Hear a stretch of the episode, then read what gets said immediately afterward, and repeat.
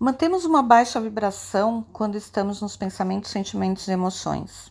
E desde criança nós aprendemos a usar isso como forma de manipular e controlar situações. Estamos fazendo isso há trilhões de anos, ao invés de irmos para a escolha e perceber, saber e ser.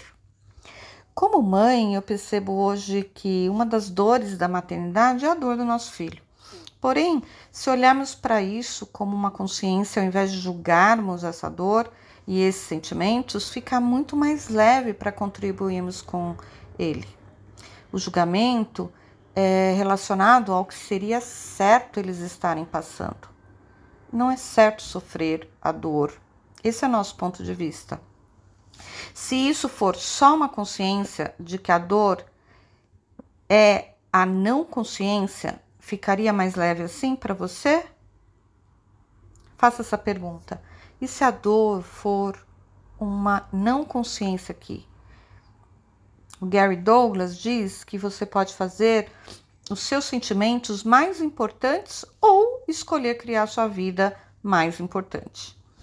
E se pudermos ser esse espaço para os nossos filhos perceberem onde estão colocando a relevância e significância? Ensinar isso. Não. Como é que a gente pode ser isso?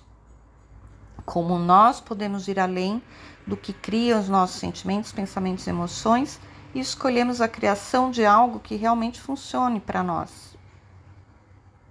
E isso é um convite para os nossos filhos. Isso é um convite para sempre mais, para nós e nossos filhos.